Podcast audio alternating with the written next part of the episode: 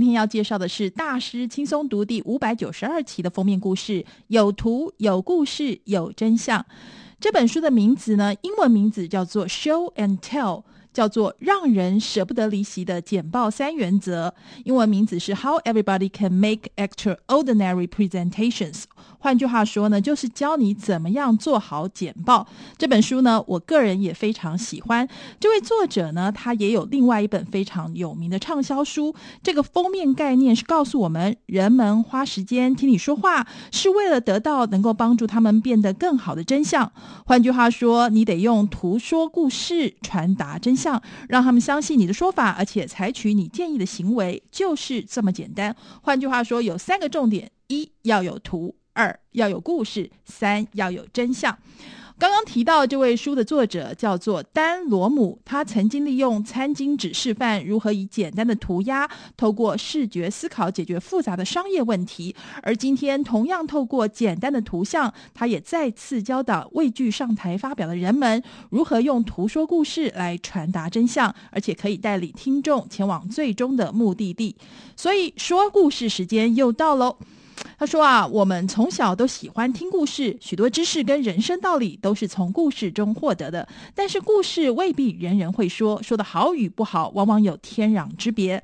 而在美国呢，为了训练孩子上台发表，从幼稚园开始就有 show and tell 的活动。小朋友会把自己心爱的宠物玩具带到学校，在分享的过程中，同时建立自信，促进语言发展以及公开说话的技巧。在角色互换时，学习倾听，培养人际关系。因此，作者丹罗姆特别用这个作为书名，希望长大之后，如果你变得害怕上台发表的这些大人，别忘了沟通与表达自我的基本步骤，其实就是我们幼稚园学过的 show and tell。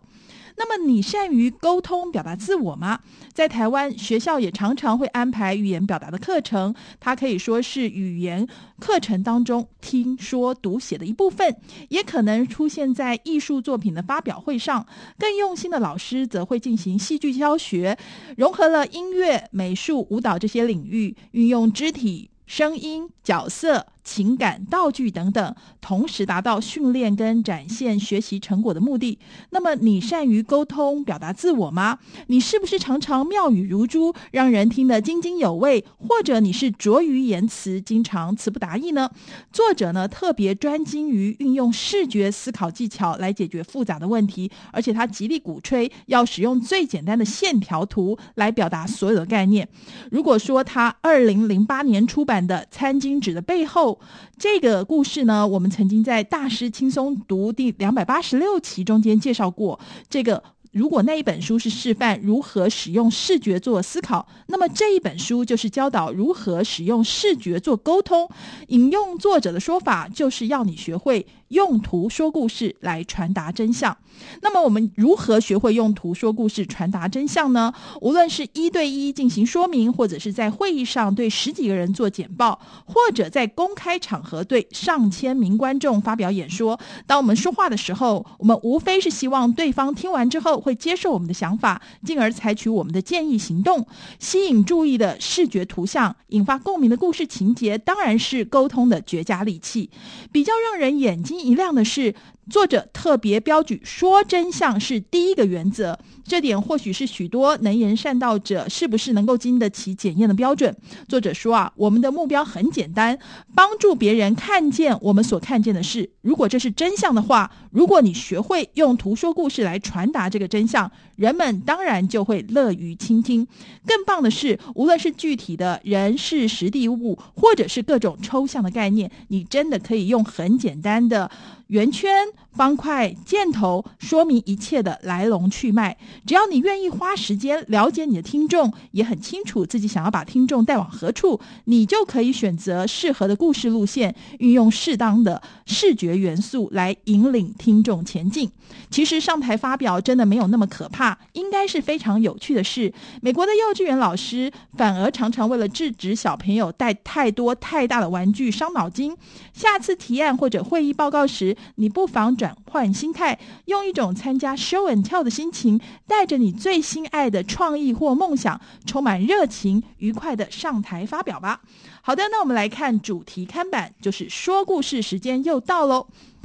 如果要得到个人或职业上的成功，最重要的是是要你能够公开分享你的想法。虽然如此，许多人还是非常害怕公开演说，这点很可惜。但是其实你有办法解决的。要进行一场绝佳的简报，你必须遵守的原则其实只有三项：第一项是说真相，第二项是用故事说真相，而第三项是用图片说故事。是不是很简单呢？我们先来看说真相。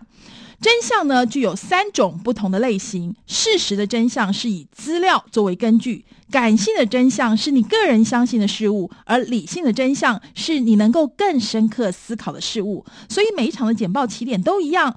对于这一项议题，针对这群听众以及根据我的背景，我应该说什么真相才能够让他们相信，而且在未来采取不同的行动呢？一旦你厘清而且详细说明自己用简报想要达成的目标，你就会站稳脚步，可以开始准备简报要用的三个材料。我的想法。如果没有任何限制，我真正想向听众说的是什么？这里有什么重大的想法跟哪些没有加工的事实呢？第二个是我自己，我是谁？对这个想法的探讨，为什么有可信度？还有我希望听众记得我什么？第三个是我的听众。有什么可以触动我的听众？他们有什么特定需求？我帮得上忙。另外，我可以要求他们在哪一件事上面做出改变，让事情变得更好呢？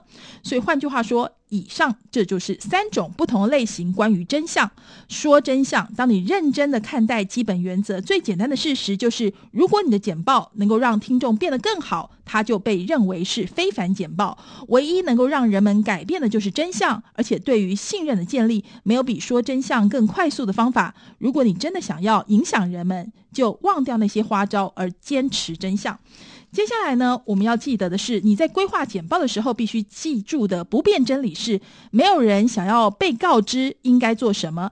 你确实希望听众要享受你的内容，而且受吸引。另外，进行简报的整个重点就是在于鼓舞人们进行改变。接下来第二个重点是用故事说真相。如果你用迷人的故事来引导，就会产生了解，环绕清楚的故事路线来打造你的简报，你就会带领听众跟你一同步上一段旅程。卓越的简报会用一则故事利落的进行，它有清楚的开场跟决定性的结束点。要知道，你想把听众带领到。多远多高？故事路线一叫做报告，在你想让听众取得更多资讯时，采用方法是改变他们的资讯。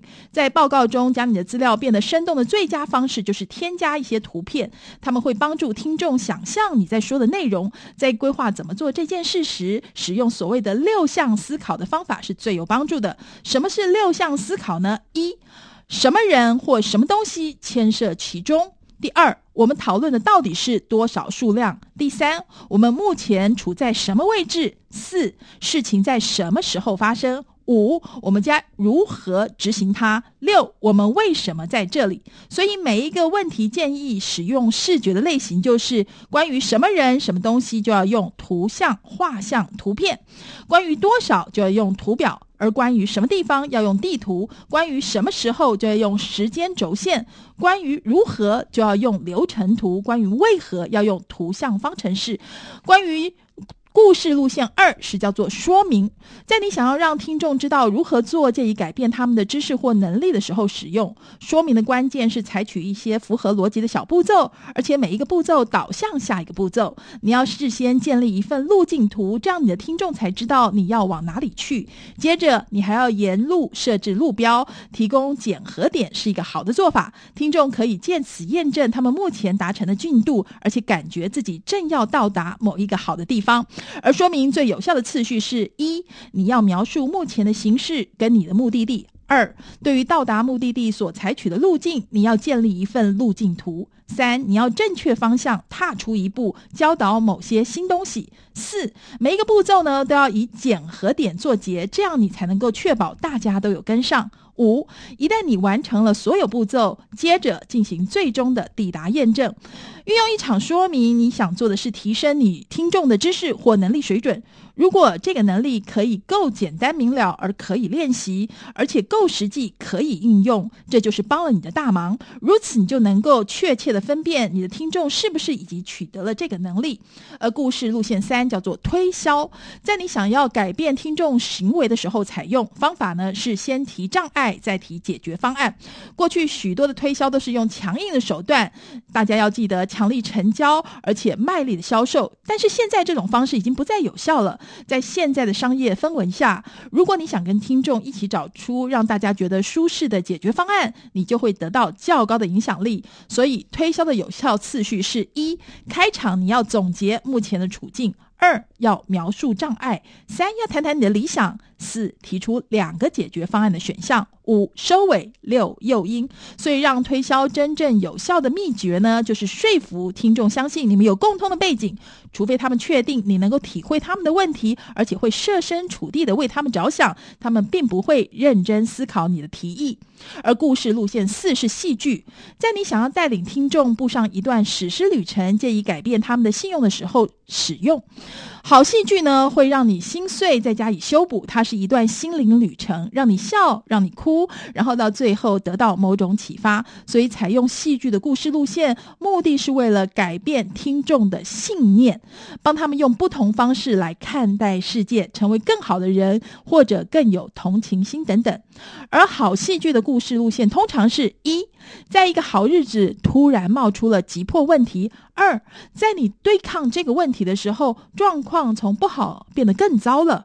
三，在你到达谷底的时候，几乎失去了一切。而四，你对于隐藏的解决方法有了突破性的发现。五，运用这个解决方案，你让状况变得比以前更好了。六，你在结束的时候得到一个惊人的新教训，然后把它教导给其他人。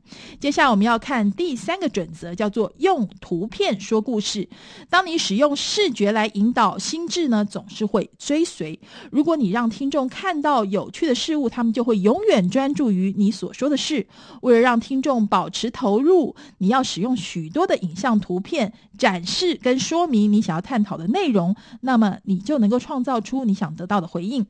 视觉图像呢，至少有三种不同的类型，包括照片、图片跟简单的线条图。我们回到六项思考法：一、什么人、什么东西，就要画出最简单的图像来代表这些元素。二、多少，通常是有几个或者有多少重点，图表非常有用，它可以凸显资料所呈现的任何趋势。三、何处在哪里？